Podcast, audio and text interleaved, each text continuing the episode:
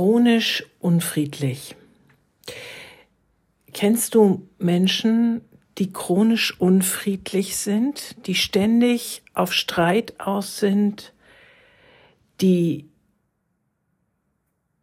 Streit anfangen, die jemanden beschimpfen,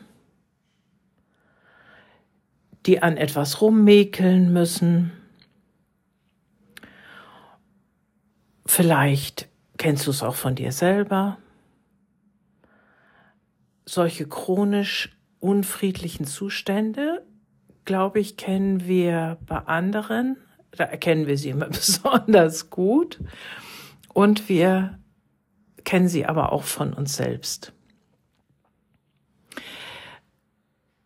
Wie kann man damit umgehen, wenn man damit konfrontiert ist? Wenn ich so jemanden in meiner Nähe habe, an meinem Arbeitsplatz, in meiner Familie, in meiner Partnerschaft, was mache ich damit? Zunächst mal ist ja die Frage, was geht da eigentlich vor sich, wenn wir chronisch unfriedlich sind oder bei anderen Menschen beobachten, da ist jemand, der muss ständig jemanden beschuldigen, ähm, ihn auf Fehler hinweisen, ihm etwas vorwerfen. Was ist da eigentlich los?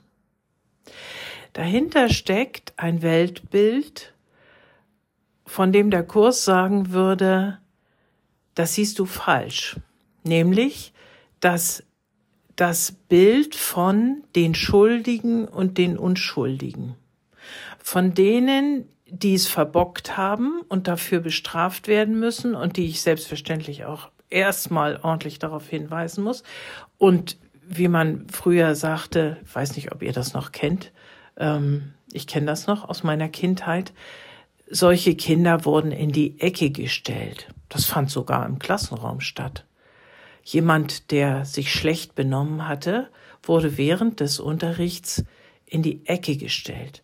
Da musste er dann so lang, also mit dem Gesicht zur Wand, nicht? Da musste er dann so lange stehen, bis er vom Lehrer wieder erlöst wurde. Alle anderen ähm, guckten sich das natürlich an.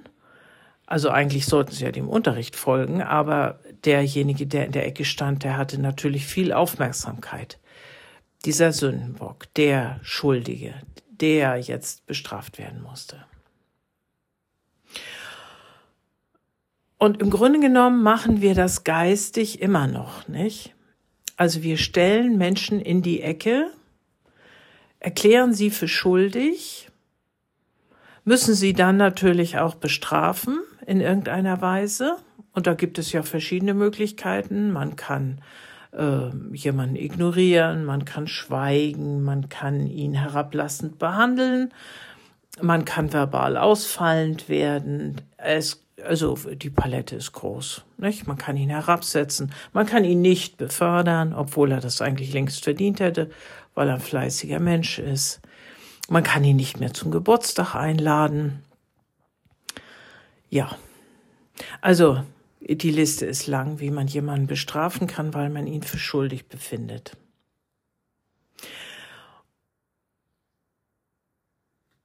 Und dann sind da die Menschen, die weil sie jemanden für schuldig befinden und da da wollen wir uns mal gar nicht ausnehmen, auch wir gehören dazu, mehr oder weniger laut, ähm, die angreifen, weil das gerechtfertigt ist, weil der andere ja schuldig ist.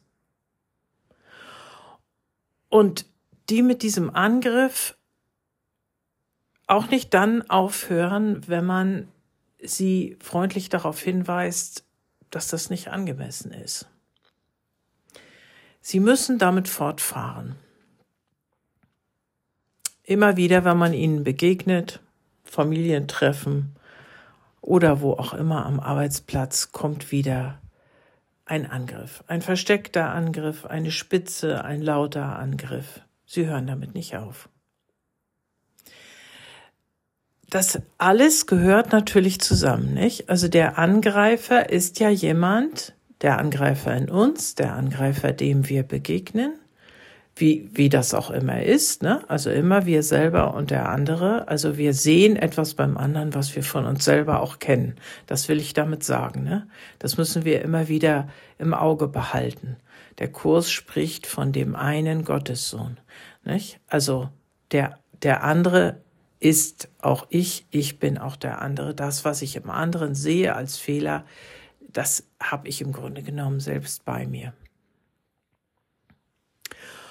Und wie ich gerade erklärt habe, geht dieses Verhalten, diese, dieses Angreifers eben von dem Weltbild aus, da ist jemand schuldig und der muss jetzt bestraft werden und dem muss ich jetzt seine Schuld auch vorwerfen. Der Kurs sagt uns, vor Gott sind wir alle unschuldig. Und wir sollen aufhören zu urteilen und uns da zurücknehmen. Das, was wir beim anderen sehen, ist auch in uns. Und es ist nicht gerechtfertigt anzugreifen, weil wenn das gerechtfertigt wäre, dann wäre der Angriff auf uns ja auch gerechtfertigt. Also wenn wir durch die Weltgeschichte laufen und sagen, siehst du, und der und der und der hat's verbockt und das muss ich mir jetzt mal aufs Butterbrot schmieren, nun wird es aber auch Zeit, ähm, dann ist natürlich klar, dass wir das selber auch zu erwarten haben und dann sind wir im Kampf. Jetzt habe ich am Anfang die Frage gestellt, was tun mit Menschen, die damit nicht aufhören? Und da gibt uns der Kurs auch eine Antwort. Er sagt, geh aus dem Widerstand. Und damit meint er wieder beide Zustände, nicht?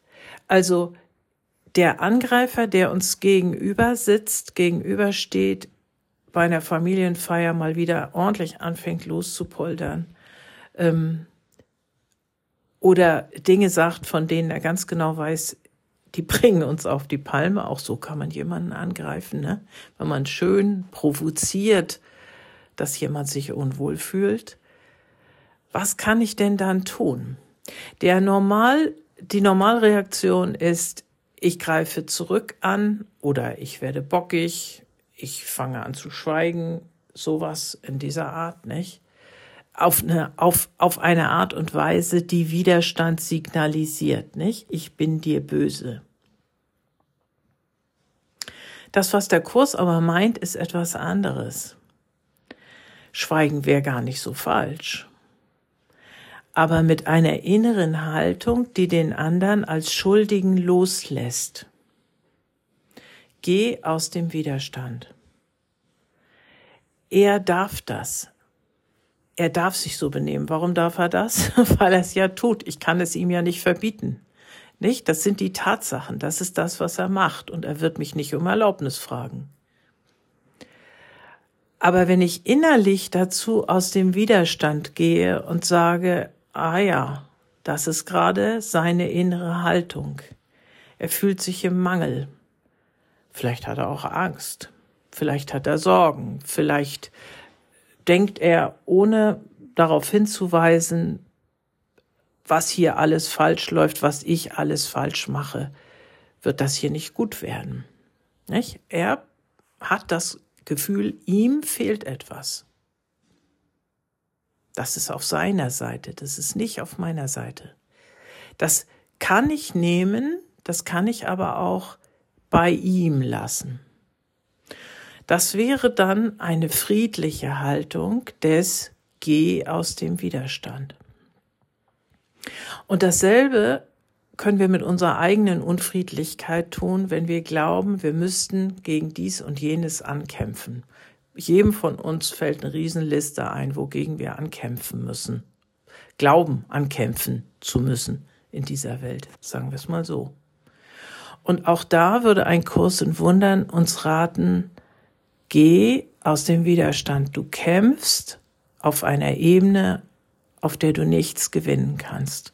Du kämpfst auf der Illusionsebene dieser Welt und hier wirst du nicht wirklich etwas ausrichten können, weil es um das Hier und, und diese Illusionswelt eben nicht geht. Es geht um den inneren Frieden, den wir in unserem Geist herstellen müssen. Das ist also die Ebene darüber, die wir erstmal bereinigen müssen, die wir erstmal zur Ruhe bringen müssen, in den Ausgleich bringen müssen, um dann wiederum damit in die Welt zu gehen und zu anderen Menschen zu gehen, auch zu unfriedlichen Menschen zu gehen oder eben mit uns selber mal ins, ins, ins Reine zu kommen und zu sagen, hm, wie bist du gerade drauf? Was versuchst du hier schon wieder ähm, abzuschneiden oder ja, eben im, im Kampf zu bereinigen. Und das ist nicht das, was zum eigentlichen und wirklichen Frieden Gottes führen wird. Das sagt uns die Erfahrung. Guck dich um. Guck dich, guck dich um, ob das jemals zum Frieden geführt hat. Das Zurückschlagen, hat das jemals zum Frieden geführt? Meine Erfahrung ist, es führt nicht zum Frieden.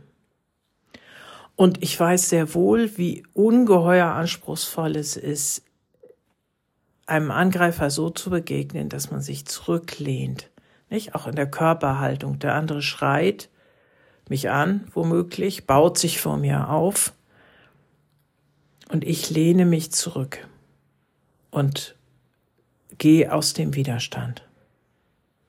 Jesus hat uns das vorgelebt und es ist für uns eine Lernaufgabe.